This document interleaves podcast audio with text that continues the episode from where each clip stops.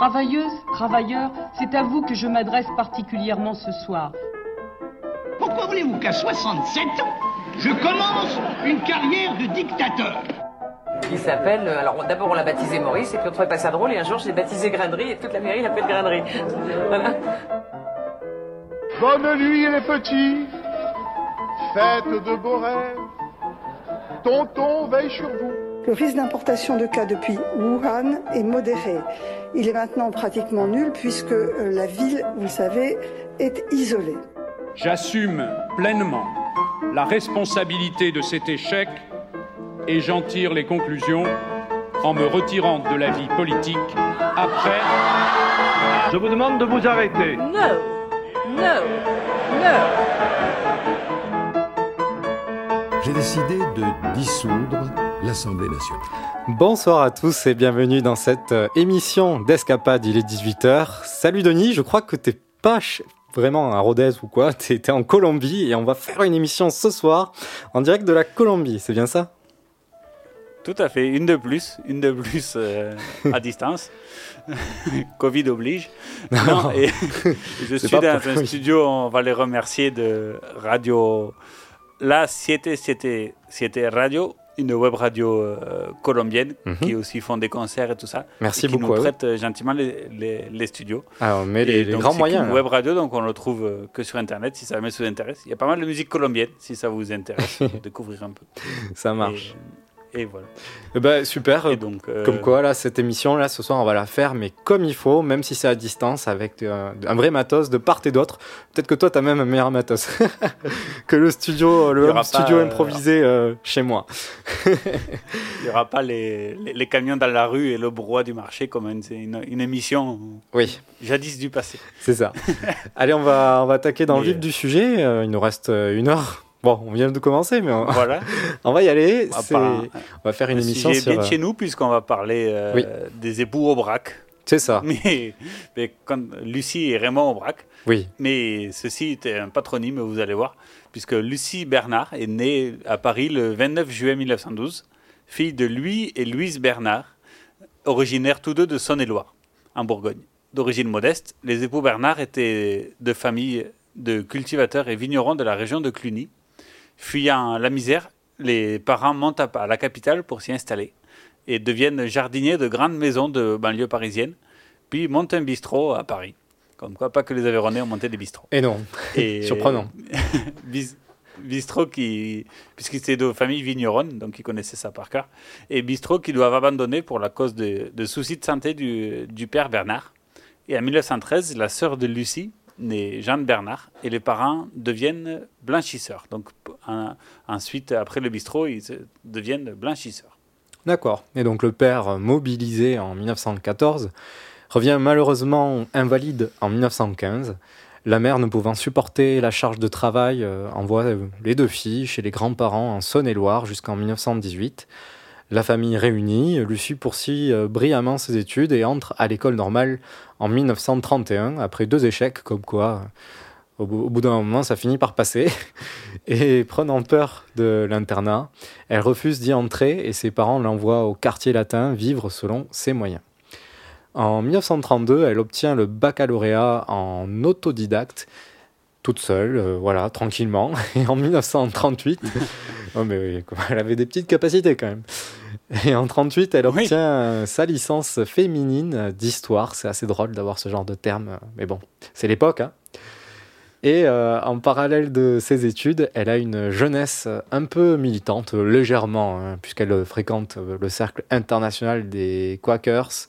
C'est un cercle de militants pacifistes de l'entre-deux-guerres. Et avec eux, elle va aller à Berlin en 1932, à l'époque où ce n'était pas encore l'Allemagne nazie qu'on va voir juste après. Et puis euh, en 1936, quelques années plus tard, euh, elle partira à Londres.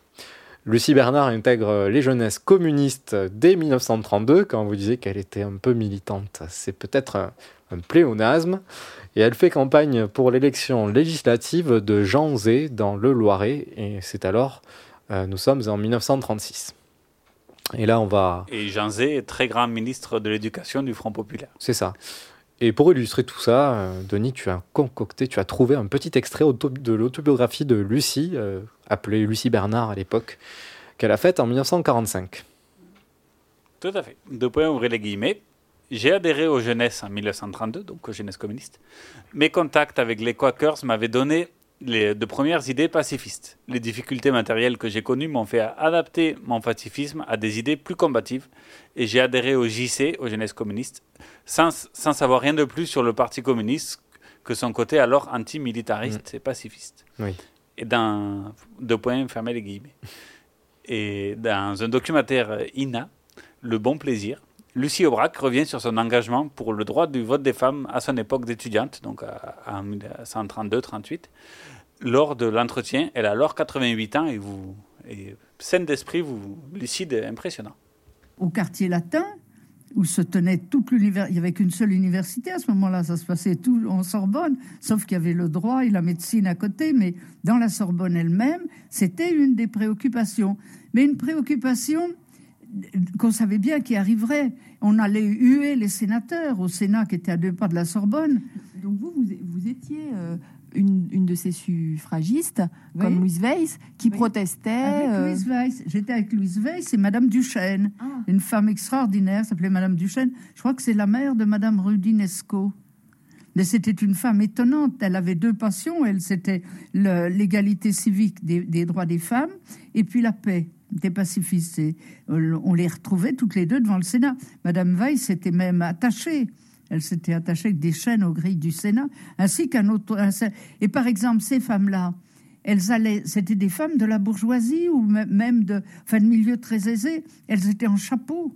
Moi, j'ai jamais eu de chapeau. Au quartier latin, les filles, elles mettaient pas de chapeau. Alors, on était un espèce de monde intermédiaire. Nous, ces filles du quartier latin, et les garçons, parce que les, étudiants emmenaient aussi un homme comme Jacques Jean-Pierre Vernant, on faisait partie de toutes ces choses-là. Et, on allait, on allait plutôt huer les sénateurs qu'applaudir ces femmes qui nous paraissaient avoir des moyens un tout petit peu. Elles arrivaient avec des bouquets de myosotis. Ne m'oubliez pas, disait-elle en essayant de distribuer les bouquets de myosotis aux, vieux sénateurs qui s'en foutaient royalement, bien entendu. Et voilà, ils s'en foutaient royalement. Si J'en profite euh, de la- de l'anecdote. euh, Elle a cité une Madame Duchesne. Je salue une Madame Duchesne qui doit peut-être nous écouter et, et tout aussi gentille. Et donc, Et est-ce qu'elle porte un chapeau, ta Madame Duchesne? Ah bah, L'importance du chapeau. euh. pas toujours, hein, c'est vrai que c'est plus trop à la mode, mais bon, je, je lui conseillerais. en tout cas, on retourne Et, là. Une autre forme de faire du militantisme, euh, comme euh, Oui, avec le chapeau. assez intéressant. Ah, le chapeau. Et donc on retourne en 1938 et après l'obtention de la grègue, comme on dit, hein, comme disent les jeunes, elle est nommée prof à Strasbourg, alors française. Là, elle fait la rencontre de Raymond Samuel, ingénieur des ponts et chaussées d'origine juive, euh, de deux ans, son cadet, qui faisait alors euh, son service militaire dans les parages. Les deux étaient membres de l'UNEF, ça existait déjà, hein, et euh, des jeunesses communistes. Malgré leurs différences, lui ingénieur, elle étudiante en histoire, c'est le coup de foudre entre les deux jeunes gens. Ils se sont connus dans un bistrot. Euh, La deuxième fois, Lucie l'a invité chez ses parents. Et la troisième fois, c'était la bonne. Rendez-vous à la brasserie Kléber à Strasbourg. Et là, euh, je veux souligner vraiment ton, ton investigation dans cette partie de Nid. Je crois que tu as quelque chose de très précis à nous dire euh, qui s'est passé. euh, cette- d'investigation. C'est- elle qui le confie, c'est eux. qu'ils ont même fait l'amour pour la première fois le 14 mai 1939. Ah oui, voilà. Voilà. Je- C'est- Tu sais, on s'était dit, on dit que c'était vraiment toi qui devais le dire cette anecdote. Du coup, je te, je te laisse Ah le dire. il y a- y, des. Il y a, il y a des choses qui sont des détails de l'histoire et d'autres qui n'en sont pas. Et ça, ça- moi, je pense pas que ça, ça en est. tu fais bien de, de le partager. Mais donc, euh, parité oblige, euh, écoutons cette fois-ci Raymond Aubrac qui parle de son épouse lors du même entretien euh, de Lina. C'est l'image d'une jeune fille qui avait non seulement un extraordinaire courage physique, parce qu'on allait vendre l'avant-garde sur le boulevard euh, Saint-Michel, on se faisait plus ou moins agresser, tabasser, les journaux, et elle faisait preuve d'un d'un calme et, et surtout une façon de ne pas céder. Il y a une situation, on est mal pris, de ne pas céder. Elle m'en foutait plein la vue. Je l'admirais. Je l'admirais. Oh, bon, écoute, je l'admirais. Je donne deux détails. Hein. Ah, je ne sais pas si elle se souvient. À un moment donné, on a pensé qu'on irait faire en moto ah un, tour en, Europe centrale ou à Moscou, je ne sais pas. Hein, le long du Danube. Et alors, naturellement, ça lui semblait l'évidence que c'est elle qui conduisait la moto et moi qui me mettais en cap-cul. Alors, quand elle m'a dit ça, moi, bon petit bourgeois français, machiste comme il faut, j'ai dit non, non, mais quand même, là, elle charrie, elle ne croit pas qu'elle va me traîner à travers l'Europe, elle conduisant la moto, moi derrière. Hein voilà, c'est drôle. C'est drôle. Et puis, on sent l'amour qui partageait. Euh, bah voilà, c'était il n'y a pas si longtemps. presque 90 printemps lors de l'entretien, donc c'est beau. C'est beau, ouais. Et, la, la, deuxième anecdote que Raymond raconte, mais ça a duré 2 minutes 30, alors, euh, alors on va la résumer ici, c'est que un moment, ils étaient à un, bal, je crois, un bal, avec, avec les, des potes jeunesse communistes, et là, il y avait des camelots du roi, donc une milice euh, fasciste française de l'époque. Et et il y a un des camelots du roi qui, qui s'en prend à Lucie Aubrac parce que c'est une fille et tout ça. Et, en fait, c'est elle qui, qui, a couru vers lui, qui lui a foutu son poing sur la gueule et qui s'est barré. Nickel. et, après, bon, c'est parti en bagarre générale et tout ça. Mais oh, classique. C'est hein. pour montrer le, le, courage, le courage de, la jeune Lucie Aubrac à l'époque. Oui, et puis qui devait euh, surprendre à l'époque, surtout. Oui, ça c'est sûr, ça, ça détonnait. et euh, donc revenons à nos moutons, le 14 décembre 1939, donc euh, sept mois après avoir fait l'amour pour la première fois jour pour jour.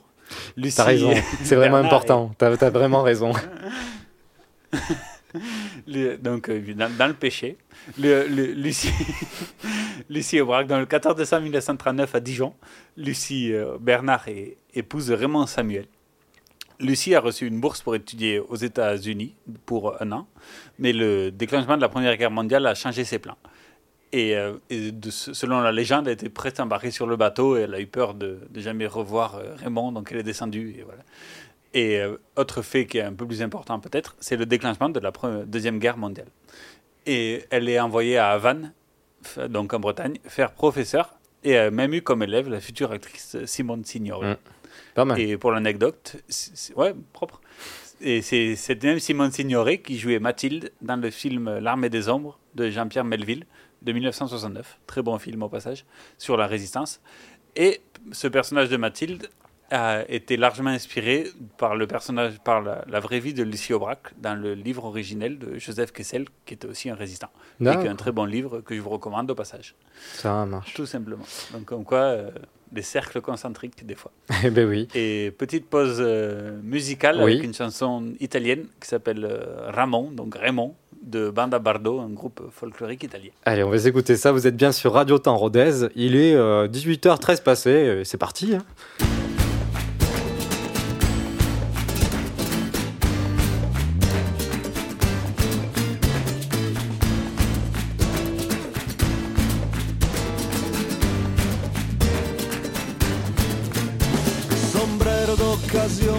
pelliccia di visone trovano stranieri nella loro città, si incontrano per caso in quell'assurdo vaso che contiene i resti dell'umanità. Lui canta messicano, lei legge nella mano notizie sul piacere, sulla fertilità, come le idee migliori come i più bei fiori si danno paragoni e incredulità. Ramon è semplice destino, il fascino latino di Sancho Panza fa il cantante di amore, è il cantante di amore. Ramon si fa pagare in vino con l'aria da facchino sopporta male le note di dolore, le note del dolore.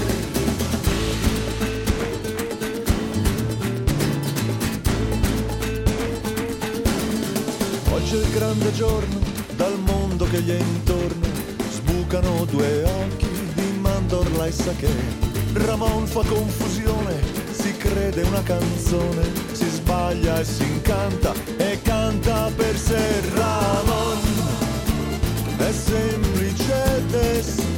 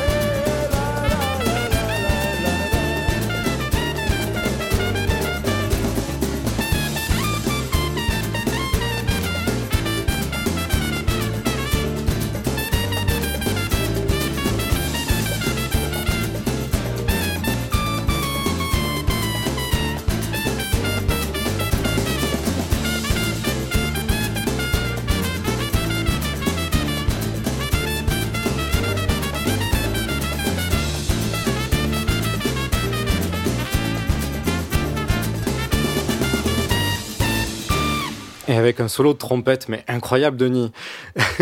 C'était Banda C'était Banda Bardo, Bardo. Ramon. Et je crois que tu as une petite explication sur cette, euh, sur cette musique, hein, qui n'a finalement peut-être rien à voir avec le, le thème de l'émission. Mais... Bah, ça, ah, bah, on parle de Raymond. quoi. Eh oui. Et, euh, c'est dur de une chanson qui s'appelle Raymond. Il y a celle de Carla Bruni, mais qui est absolument infâme. Et donc celle-là, au moins, on ne comprend pas trop les paroles pour Une ceux qui ne émission- parlent pas italien. une non, c'est une chanson sympa sur, euh, sur un, un saltimbanque euh, italien qui va de village en village chanter ses chansons d'amour Mhm. et qui se fait euh, rétribuer en, en vin et, et en ripaille pour seul, euh, pour seul euh, salaire. Tout simplement. D'accord. Mais Banda Bardo est un groupe assez sympa et italien qui ont aussi des chansons en français, en espagnol et assez folkloriques et assez sympathiques. On peut trouver vraiment une chanson qu'on aime, quoi. Voilà. Voilà, ça euh, je- comme ça, les chansons a- assez joyeuses. Ouais, c'est pas mal. voilà. Mais revenons euh, à nos moutons. Toujours, Lucie toujours. Bernard épou- épouse Samuel et est encore professeur euh, à Vannes, en Bretagne, quand, les nazis, euh, la, Wehrmacht débarque sur le territoire euh, par les Ardennes en 1940. Et écoutons son témoignage devant des lycéens en 2005, donc elle avait presque 90 ans.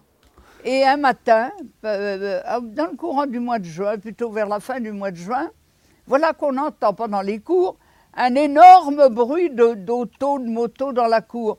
Vous savez, ces grands lycées qui étaient anciens, et, il y en avait un par département dans ce temps-là, hein, c'était pas comme maintenant. Euh, Il y, avait des cours immenses parce que souvent on y faisait aussi des, choses euh, militaires, euh, des revues, des choses pareilles. Alors on s'en va à la fenêtre avec mes élèves et qu'est-ce qu'on voit entrer dans cette cour? Des autos blindées, des autos mitrailleuses, des autos d'autres voitures, des- des motos, des sidecars. Et de là-dedans descendent des hommes en uniforme. Mais pas n'importe quel uniforme, c'était pas l'uniforme français.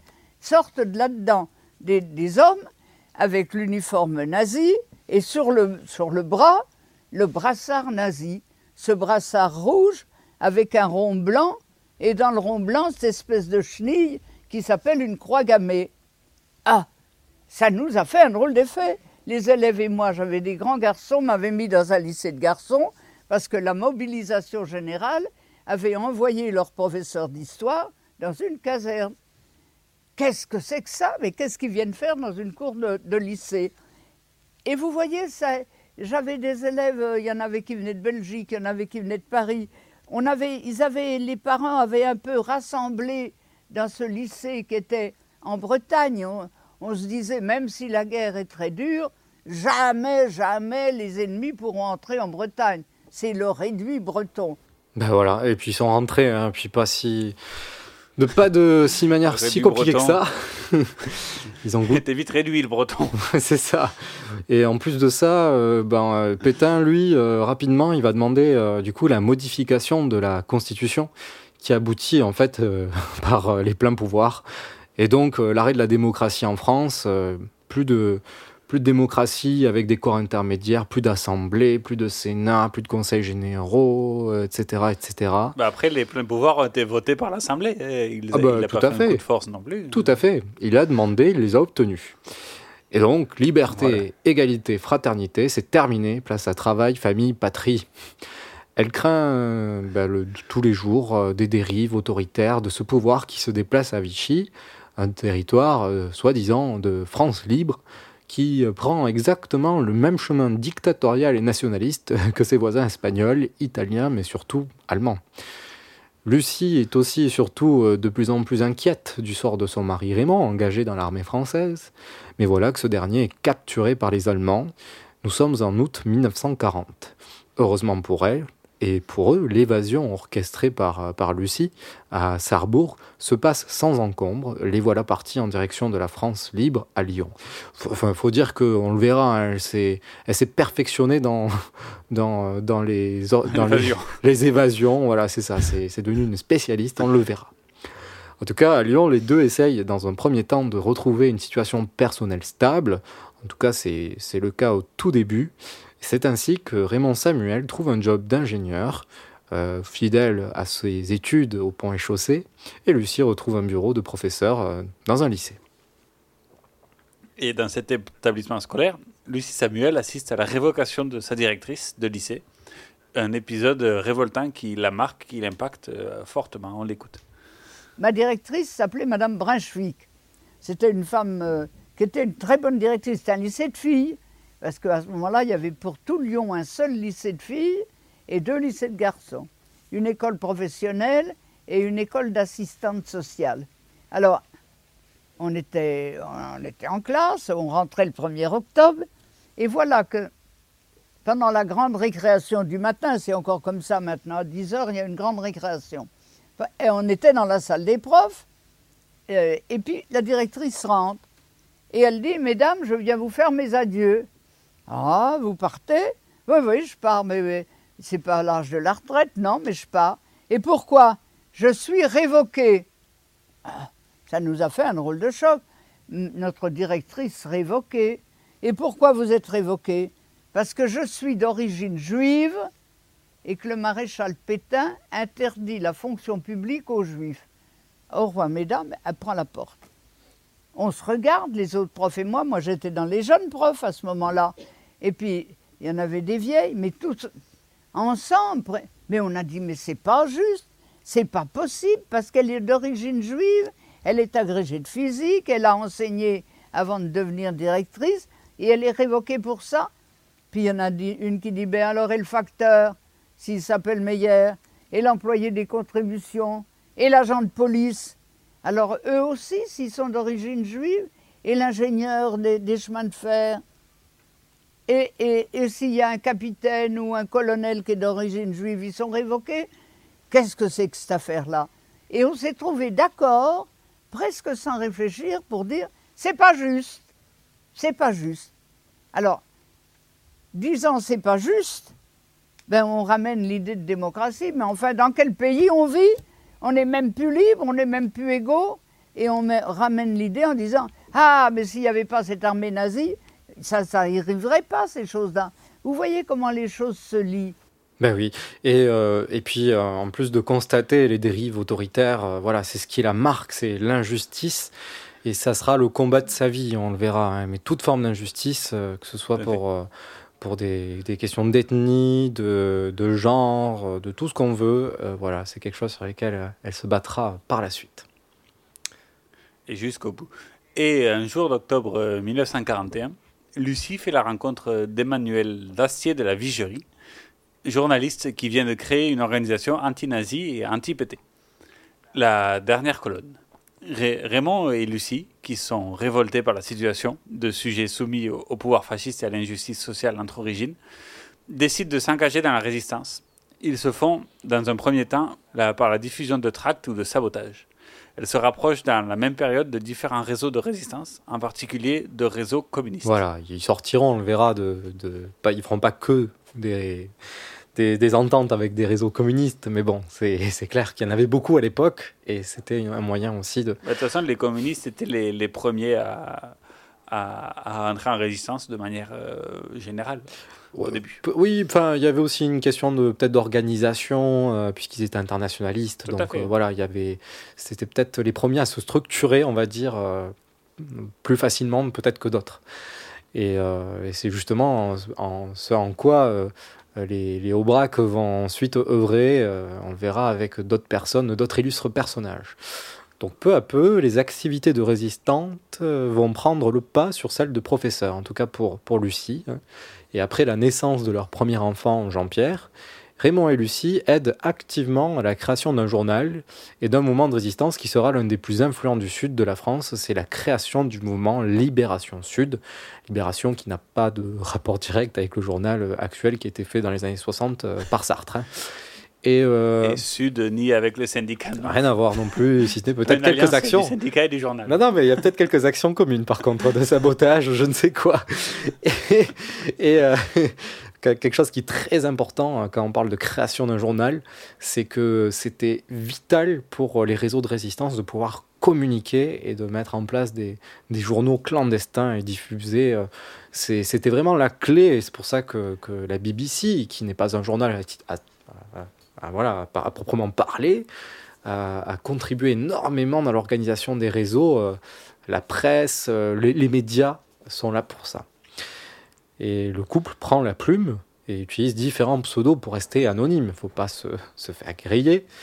Et par exemple, Catherine, euh, ça sera le pseudo de Lucie, et Aubrac pour Raymond, pseudonyme qui, comme vous l'avez compris, deviendra plus tard leur nom de famille.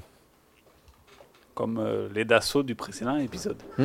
Et, euh, et euh, novembre 1942 marque une bascule dans la Seconde Guerre mondiale. L'Allemagne nazie, enfin pour la France en tout cas, l'Allemagne nazie prend le contrôle de la zone libre qui de facto n'existe plus, n'est plus libre. Et les résistants sont alors des, des cibles de la Gestapo allemande et de la milice française, bien évidemment, car il n'y a pas que les Allemands qui ont fait le sale boulot. Et, et ceux de- dans toute la France métropolitaine, du nord au sud, et, le, et puisque le- la France libre, enfin le- les résistants sont organisés dans, dans les, colo- dans les colonies à, à Alger notamment. Mm. Et le 15 mars 1943, la police lyonnaise arrête un agent de liaison inexpérimenté du, du mouvement Libération Sud, qui les conduira malgré lui à l'arrestation de Raymond Samuel, ainsi que de huit autres euh, camarades. Donc, euh, deuxième arrestation pour euh, Raymond Samuel. Lucie est donc sous le choc. Elle pense euh, ne plus revoir son mari. Il faut rappeler que nous sommes en 1943, époque où les nazis commencent à essuyer plusieurs revers militaires. Mais du coup, euh, ils sont plus durs hein, avec, euh, vous le savez, l'extermination juive et celle des opposants politiques, qui est à son plus haut en fait. Sans parler de 1944, mais là on est clairement sur une phase où les nazis pétrifiés vont, vont intensifier leur atrocité. Lucie organise euh, le tout pour le tout pour libérer son mari ainsi que les autres prisonniers de guerre, malgré les craintes de certains camarades de résistance euh, qui voient euh, l'ensemble du mouvement Libération Sud se faire, ils ont peur de se faire démasquer en fait par ces, cet acte d'évasion, de planification d'évasion. D'autres aussi ne veulent pas focaliser toutes les forces euh, sur cette euh, libération uniquement. hein, voilà. Ils veulent que le- la résistance puisse encore travailler sur d'autres euh, plans hein, et pas uniquement l'évasion. Lucie fait pression sur le procureur aussi chargé de l'affaire et c'est ça qui est encore le plus drôle. Elle se fait passer pour une émissaire du général de Gaulle et le procureur, bah, il cède. il est flippé. et c'est ça qui fait que Raymond Samuel est sous libération conditionnelle. Donc maintenant, ils peuvent s'occuper de, la libré- de la libération de tout le groupe. Et là, petit stratagème sympa, ils vont réussir à donner aux prisonniers euh, résistants des faux médicaments qui les rendent en fait malades. Et les résistants sont transférés à l'hôpital. Et c'est pendant ce transfert que l'évasion a lieu. Malais. Ah bah ouais, c'est malais, malin. malais, ça- C'est travaillé, hein. Ça, ça réfléchit. ça réfléchit. Hein. Bravo. Et, mais malheureusement, ça n'a pas duré longtemps, puisque quelques semaines plus tard, le rebelote. Le 21 juin, le jour de la fête de la musique, Raymond Samuel retrouve euh, Jean Moulin, héros de la résistance et émissaire du général de Gaulle, et ancien préfet de, de l'Aveyron.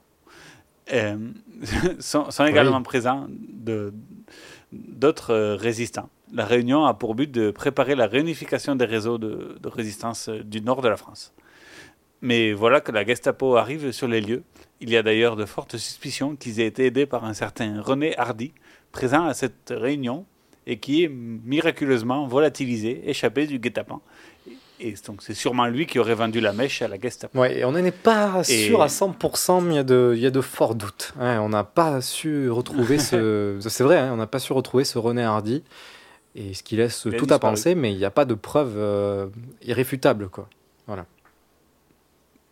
Et cette arrestation est fatale pour euh, Jean Moulin qui sera torturé, puis tué sans qu'il ne dise quoi que ce, quoi que ce soit, quel- quelques mots à, à l'ennemi nazi, sous, sous la, la coupe de, de- du fameux Klaus Barbie. Oui. Et une fois de plus, Lucie est désemparée, mais elle va entraîner une petite milice de francs-tireurs pour organiser une nouvelle évasion de, de son mari. Ah bah, L'expérience. hein. Puis il n'y avait pas que l'évasion. Voilà, euh, jamais 203. Jamais 203, mais enfin, quand je disais qu'elle avait de l'expérience en évasion, c'est qu'elle orchestrait aussi d'autres évasions pour d'autres personnes que son mari. Donc elle s'était vraiment spécialisée là-dedans. Et là, bon, Ah, logiquement. bien- C'est bien. Ah bah oui, ben, euh, c'est vraiment, on peut pas dire qu'elle a pas, qu'elle a été, euh, qu'elle a pas rendu service à la résistance. Tout d'abord, elle souhaite réitérer une évasion par le biais d'un transfert à l'hôpital, hein, puisque bon, voilà, euh, on l'a vu, ça a bien marché avec son mari, et elle s'est dit que ça remarchera de nouveau. Finalement, elle passe à un nouveau plan, celui de, de rencontrer le terrible chef de la Gestapo lyonnaise, qui n'est autre que Klaus Barbie, comme tu l'as dit, Denis. Lucie est alors enceinte de son deuxième enfant. Euh, elle se fait alors passer pour la fiancée de Raymond, alors euh, sous fausse identité de François Vallée. hein. François Vallée, identité qu'il avait même pris pendant la deuxième arrestation. Donc là, en fait, euh, la, Gestapo pense avoir affaire à un certain François Vallée. Elle insiste de tout cœur pour pouvoir retrouver son fiancé auprès de Klaus Barbie. hein. Elle souhaite se marier en prison, puisqu'on sait, à l'époque, c'était vraiment de coutume, hein, mariage avant accouchement et non l'inverse. Donc elle se dit que c'est implacable. Et elle, insiste plusieurs jours euh, pour pouvoir retrouver son mari en prison. Et à chaque fois, Klaus Barbie, euh, des fois accompagné de son chien, non, si c'était pas un berger allemand aussi, refuse froidement à chaque fois euh, euh, le, le mariage. Il dit que c'est bien fait, il fallait pas, il y avait, il fallait, fallait pas faire euh, l'amour avant le mariage, etc. Bah, c'est comme ça, il crèvera en prison. voilà, super. Donc euh, là, elle, repart désemparée et, euh, un jour, elle rencontre, voilà, à la, dernière rencontre avec Klaus, Barbie, elle, le, rencontre un colonel allemand euh, dans le Carlton. hein, c'est, la Gestapo avait réquisitionné cet hôtel. Et par ce colonel, il rencontre également un officier, elle rencontre un officier qui accueille Lucie quand Barbie n'est pas présent. Et en fait, euh, cet officier est, plus sensible, en fait, euh, beaucoup plus sensible à l'idée de, de mariage euh, avant torture et ainsi de suite. Et euh, ne serait-ce que pour, pour la, la future veuve.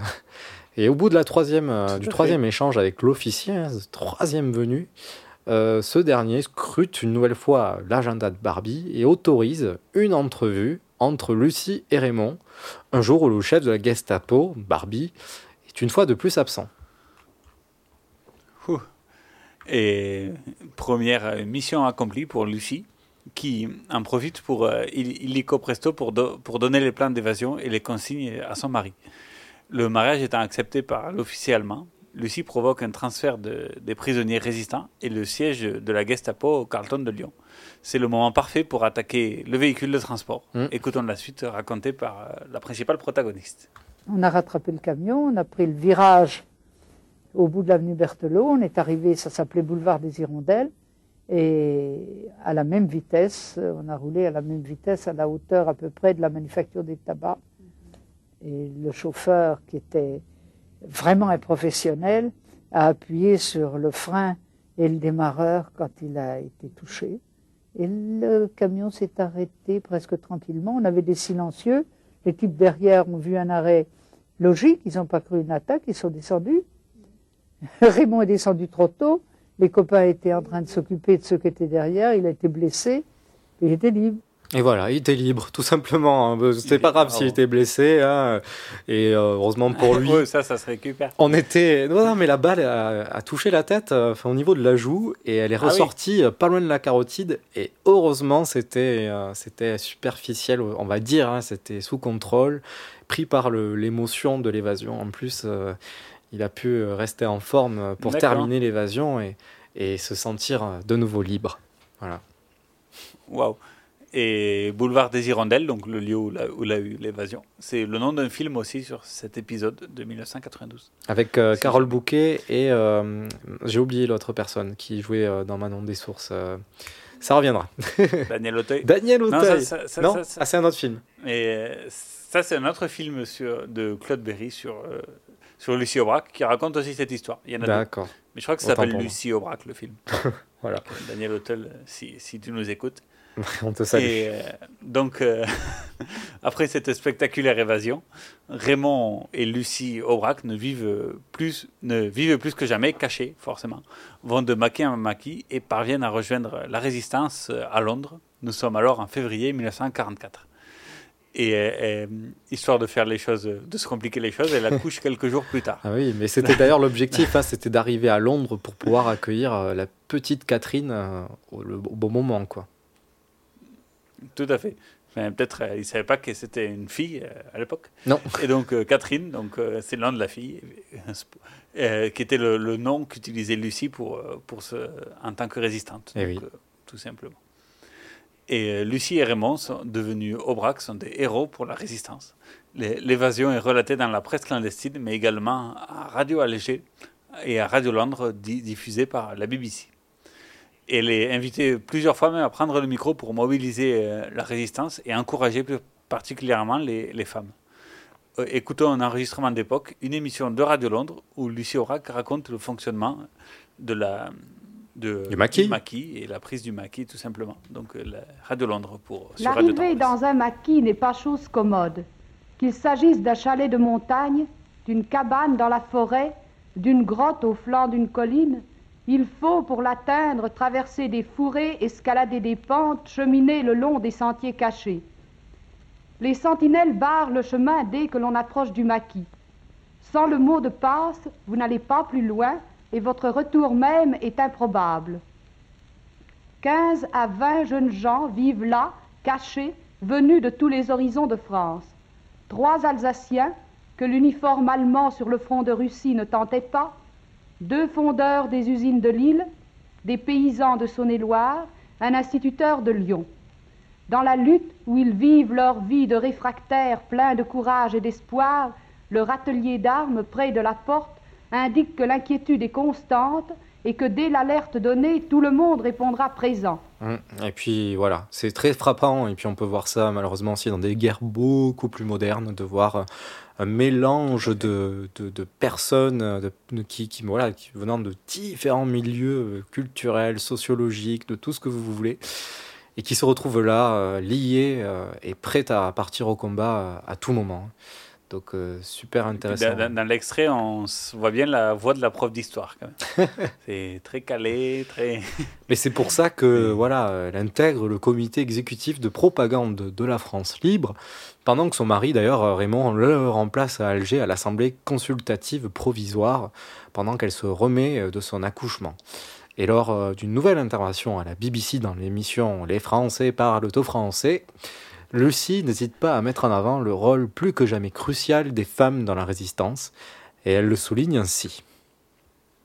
On n'a pas trouvé l'extrait, donc c'est de ma voix. Points et les guillemets. dans la grande armée Non, sans uniforme du peuple français. fais-la- normalement. la Dans la grande armée sans uniforme du peuple français, la mobilisation des femmes les place à tous les échelons de la lutte. Dactylo, messagères, agents de liaison, volontaires même dans les rangs des groupes euh, de francs et francs-tireurs. Patiemment, modestement, les femmes de France mènent le dur combat quotidien. C'est ça qu'elle veut souligner. C'est que euh, pendant que pendant que les hommes sont au combat, et quoique il n'y a pas que des hommes, on le voit, en tout cas, il y a des femmes qui sont, qui sont derrière, qui assurent toute la logistique, qui assure les affaires courantes et qui assure même la résistance. Et euh, elle, les met en avant et elle les motive. hein. La propagande utilise aussi Lucie pour pousser justement aussi les femmes à s'impliquer dans la résistance. Et euh, finalement, ça va de pair. D'un côté, euh, il y a un intérêt euh, des, des mâles résistants à ce qu'il y ait plus de monde pour les aider. Et de l'autre côté, Lucie voit un intérêt pour l'émancipation de la femme. C'est ça qui est super intéressant. Et quand elle n'avait pas le droit de vote à cette époque, euh, rappelons. Ah oui. Oui, et puis ils vont, et elles vont le rappeler, le, le faire rappeler juste à la sortie de la guerre. hein. Et puis c'est justement en 1945. Euh, et c'est à ce moment-là où le couple adopte officiellement le patronyme d'Aubrac, que finalement euh, on leur a tous donné euh, pendant la Seconde Guerre mondiale. Et comme, on- comme tu l'as dit, hein, il y a des les Dassault aussi s'appelaient. je me rappelle plus de, de, de l'ancien nom de, Marcel Dassault. Mais voilà, il y a une vague comme ça de. Bosch. Marcel Bloch. Bloch, pas Bosch. Marcel Bloch, Marcel exactement. non, pas Bosch, plutôt l'inverse. Et, Oui. Non, mais il y en a plein, même le Premier ministre Couve de Murville et tout ça, c'était. euh, c'est tout, Chaban Delmas et tout, c'était des, noms de résistance, en fait, qu'ils ont gardés euh, après coup. C'est ça, c'est euh, presque. Il y a peut-être un côté honorifique, peut-être aussi un côté on va, on va, on va tourner une page et un côté voilà, on part sur de nouvelles bases avec des patronymes qui ont du sens derrière pour eux. et voilà, c'était, ça se faisait beaucoup, comme tu disais, à l'époque.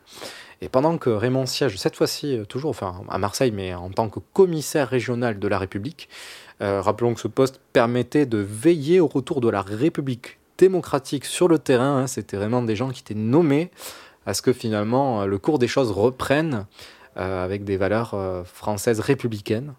Lucie reste à Paris pour s'occuper de différents postes et elle siège notamment à l'Assemblée consultative. Et euh, avant de passer euh, à l'engagement postérieur que- qu'aura Lucie euh, dans, en tant que femme et résistante, bah, du coup, Denis, tu as fait une progression musicale exceptionnelle, hein, puisque du coup, tu vas nous présenter la musique qui arrive. Bah, c'est une chanson mexicaine, je crois, qui s'appelle Lucie, donc Lucia, de David Bisbal et de Rosario, une chanteuse. Un petit extrait d'un concert. Ça marche, extrait d'un concert, on écoute ça, il est... Donc on a eu Raymond et maintenant on a Lucie. Voilà. Voilà. Parité. On écoute cette chanson bien émouvante. Il est 18h42 sur Radio Temps Rodez. On se retrouve euh, juste après pour écouter la fin de l'émission sur Lucie et un peu Raymond Aubrac.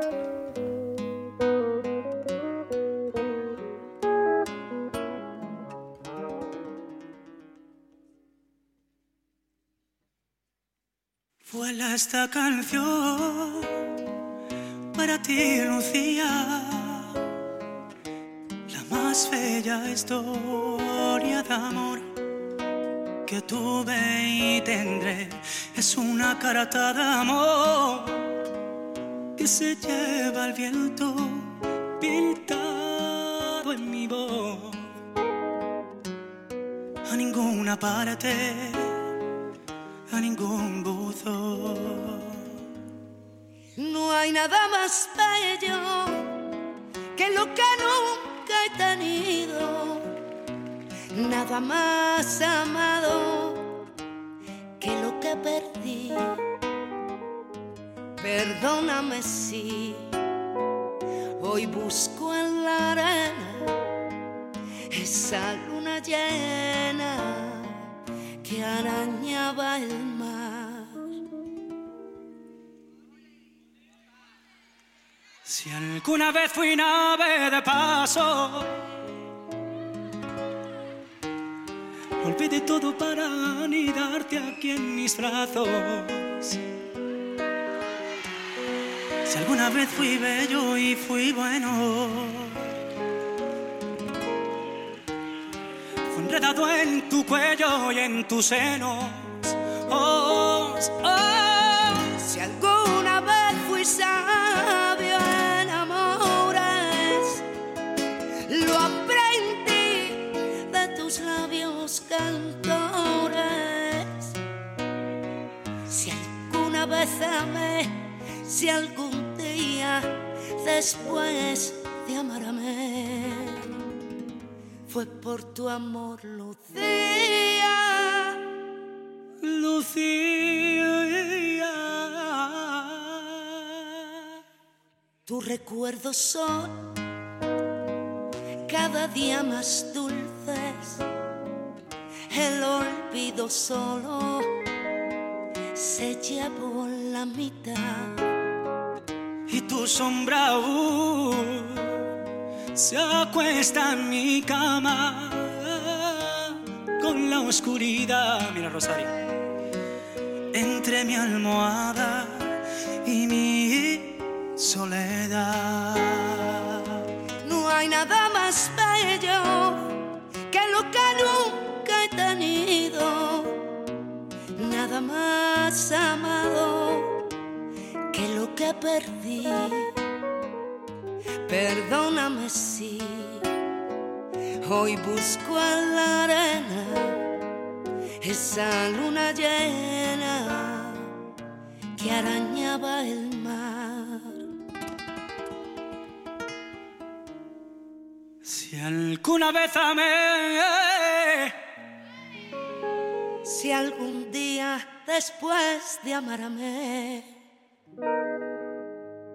fue por tu amor, Lucía. Muchísimas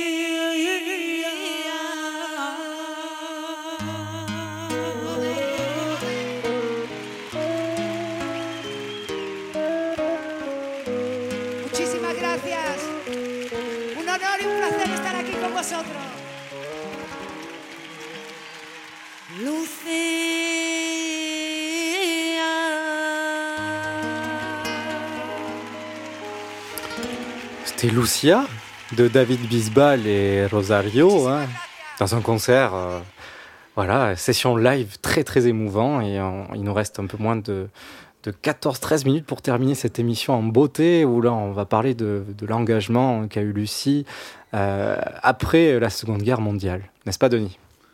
Donc, tout à fait. Donc, son premier engagement, c'est à 33 ans de publier sa biographie en 1945. Bi- bi- biographie, autobiographie qui est largement romancée et donc inspirée de son passé récent de résistante. Au sortir de la guerre, Lucie Aubrac milite fortement pour la réintégration du PCF, Parti communiste, alors interdit sous Vichy et parti illégal. Mm. Et elle s'est même présentée sur la liste de Valdec-Rocher en Saône-et-Loire, dans son patelin d'origine, en 1946, mais troisième sur la liste, elle n'a pas été élue. Au lendemain de la guerre, donc 1945-46, Lucie Aubrac occupe quelques occupations officielles, comme par exemple rapporteuse d'une commission parlementaire qui allait voir le, le vieux maréchal Pétain condamné en prison à vie sur l'île Dieu. Et euh, elle était la seule femme de cette délégation qui allait voir le vieux maréchal. Et donc, euh, extrait raconté par Lucie Aubrac, toujours. J'étais la seule femme dans cette commission. En plus, j'étais rapporteur. Et, pourquoi? J'étais historienne. Alors, on a trouvé Charles Serre, qui était un démocrate chrétien. On était co-rapporteur. Lui, il était rapporteur, bon, parlementaire proprement dit, et moi, en tant qu'historienne, puisque normalement, je devais savoir ce que c'était que faire des enquêtes et régler des problèmes. On est arrivé à l'île Dieu pour voir Pétain. Il a dit pas la femme. Et je, ne suis pas rentrée. Les gendarmes m'ont dit vous rentrerez pas. Le président ne veut pas. Et ce sont que mes camarades, que les, pa- les parlementaires qui sont entrés discuter avec Pétain, lui poser des questions. T'es gratteux d'ailleurs, j'ai rien perdu. Mais enfin, il y a eu cette accepté par les parlementaires avec qui j'étais, acceptant que je reste assise sur la, chaise des gendarmes qui les accompagnait auprès de Pétain condamné. C'est c'est assez exact. Moi, je crois que c'est la première fois où je me suis sentie brimée sur le plan féminin. Voilà, c'est très intéressant, un témoignage très intéressant. C'est vrai que le contexte est Ce particulier. qui est hein. intéressant, c'est que le- les flics appellent Pétain le monsieur le président, quand même. Alors que, bon. Ouais, Bref. ouais, ils ont du mal à tourner la page. En tout cas, là, elle ressort fortement, euh, elle ressent hein, que le monde a repris euh, son cours et que pendant la résistance, elle était traitée euh, plus ou moins à égal avec les hommes en tant que femme. hein, Ils étaient bien utiles. Or, à la libération, les, vieux mots sont toujours présents malgré le droit de vote autorisé aux femmes euh, dès 1944. Et Lucie Aubrac reprend son métier de professeur tout calmement. euh, voilà, elle retrouve ses premiers amours et en tant que femme fort de caractère et libre, elle ne pouvait pas se conformer aux, mo- aux mondanités d'un poste officiel. Au final, ça lui va bien. Cependant, ses engagements continuent et en tant que cofondatrice d'un mouvement de résistance, elle a le droit de publier un journal car rappelons qu'à l'époque, le contrôle du nombre de journaux et de, de médias était très réglementé. hein. Même euh, si on prend La Dépêche, euh, enfin, à l'époque, ça s'appelait La Dépêche, et même ce média a dû changer de nom. hein. Je ne sais, pas si vous avez remarqué, ça s'appelle La Dépêche du Midi. Elle a dû changer le nom parce que euh, bah, des, des- des représentants de La Dépêche à l'époque avaient collaboré avec, avec, avec les Allemands et pour pouvoir republier, ils devaient changer un minima le, le nom. Voilà, petite anecdote, Denis. D'accord. Euh, Très bien, merci. merci, merci. Et euh, elle va créer, euh, donc, Lucie Aubrac, un journal féminin et féministe avec son attribution papier, donc le droit de, de publication. Et euh, car elle a été offusquée que les deux seules publications adressées aux femmes à son époque étaient seulement dans le but d'expliquer comment faire des pâtes et de rapiécer une chemise, etc., selon, Ouais. selon ses mots. C'est ça. De- Donc, euh, en tant que prof, elle ambitionne, via son attribution de papier, de donner une autre éducation aux femmes lectrices.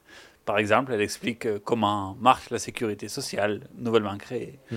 euh, les droits, que- quels sont le rôle des syndicats, etc., etc. Donc, euh, pour conscientiser les femmes et non pas juste apprendre à rapiécer et faire cuire des pâtes. Et la vision de féminisme de l'égalité promue par Lucie Aubrac, forte de son expérience de résistance, était trop en avance sur son temps sûrement.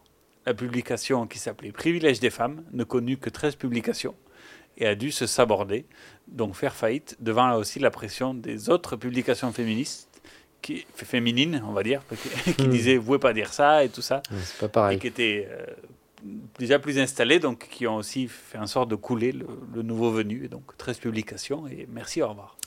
Lucie Aubrac dénonçait aussi euh, dans ses éditos l'hypocrisie du discours euh, d'époque euh, de mise en avant publiquement du rôle des femmes dans la résistance à l'ennemi, mais qu'au niveau des décorations, presque seulement des hommes ont été décorés. hein. donc de voir ce, petit écart est complètement hypocrite. Et dans les années 50, avec bien d'autres comme Germaine Tillion, elle écrit dans la revue Histoire de la Seconde Guerre mondiale. Ses écrits ont, avant tout une portée scientifique où euh, Lucie Aubrac euh, était euh, agrégée en histoire, hein, bien sûr, mais elle a aussi eu la volonté de remettre l'église au centre du village, hein, expression qu'on aime beaucoup, réhabiliter quelques idées que le récit national des années suivant la guerre ont pu oublier sciemment. Et voilà, elle remet, comme tu l'as dit, Denis, comme tu l'as écrit, l'église au centre du village.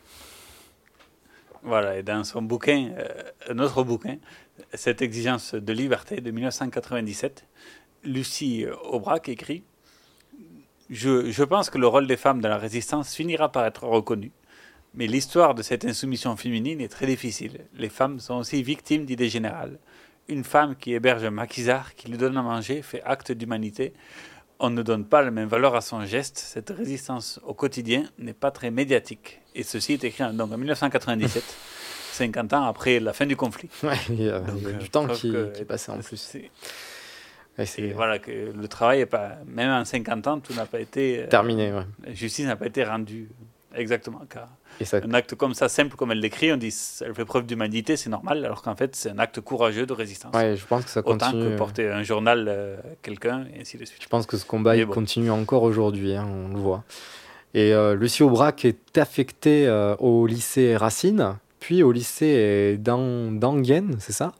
Lycée Dengen, Il y a E-N-G-H-I-E-N, vous ferez vous-même votre prononciation. c'est un lycée Non, expérimental. c'est Engen. Engen. C'est Engen. Tout simplement. Que le, euh, sous Napoléon, c'est Napoléon qui a assassiné le duc d'Engen, qui, Ah. était, qui, qui voulait, repré- qui était représentant des royalistes. Alors si le simplement. spécialiste de Napoléon le dit, euh, je le crois euh, volontiers.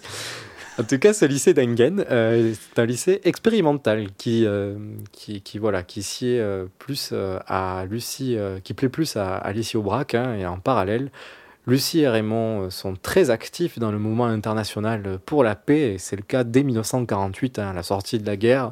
Ils sont présents à Stockholm lors du fameux appel de Stockholm, tout simplement, hein, voulant l'interdiction totale de la bombe atomique.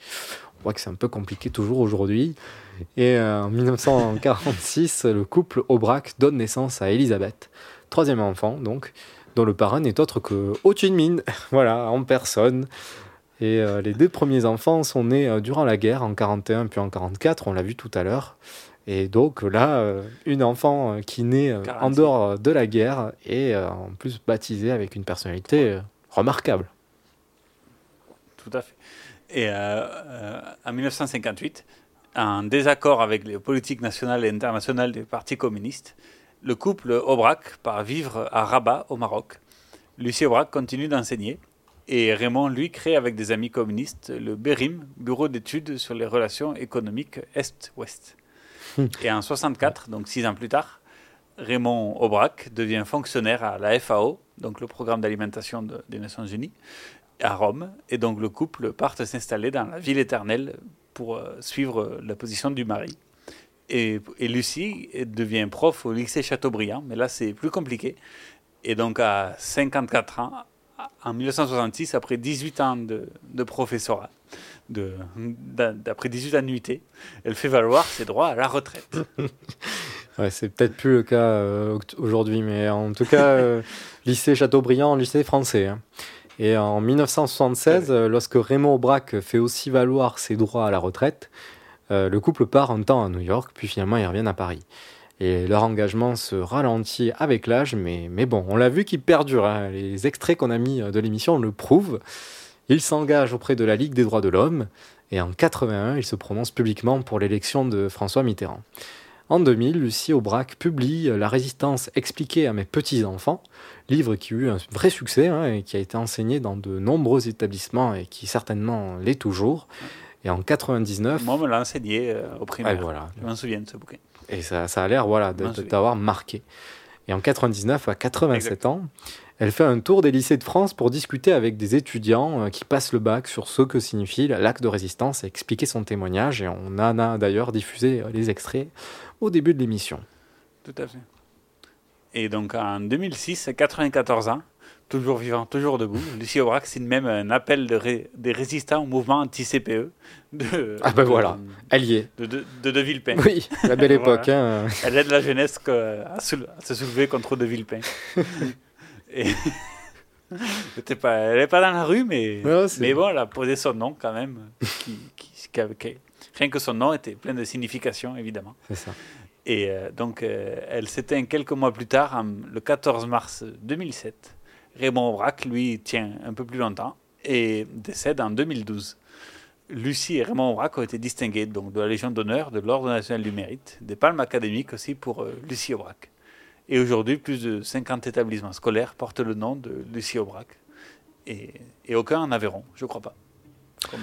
Pas encore. et euh, bah, d'ailleurs, euh, et Raymond Aubrac n'était pas aveyronnais, contrairement à ce qu'on pouvait penser. Lycée euh, Lucie Aubrac euh, à Courbevoie, où un certain ami euh, qui s'appelle Stéphane euh, nous a sifflé, soufflé l'émission l'émission du jour, et, et finalement on le remercie. Quoi de mieux Tout que de fait. terminer avec une reprise de, de Muse et le titre The Resistance, n'est-ce pas Denis? Tout à fait, par un groupe croate qui s'appelle euh, de, deux cello, donc deux cellophones, un groupe de Croatie. Allez, on écoute ça. La Résistance. Thank you.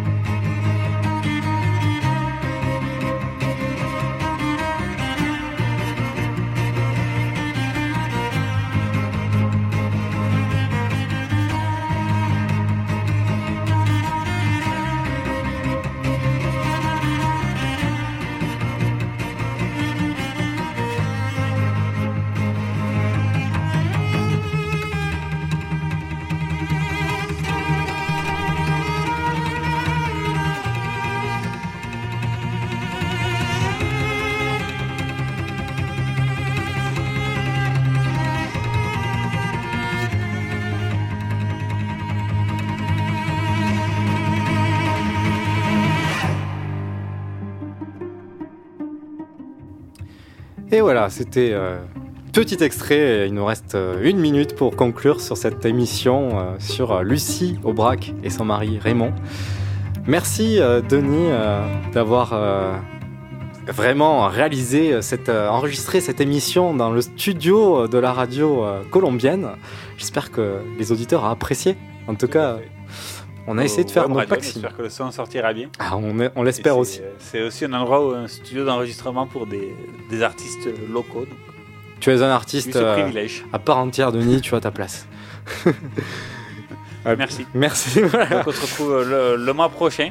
Oui. Le mois prochain, euh, qui risque d'être un peu décalé. Ça risque de passer la première semaine de juin et non pas, et non pas la dernière de, de mai. On s'excusera en avance. Mais, mais on sera là quand même dans, dans 4 semaines. À bientôt. Bonne soirée à tous.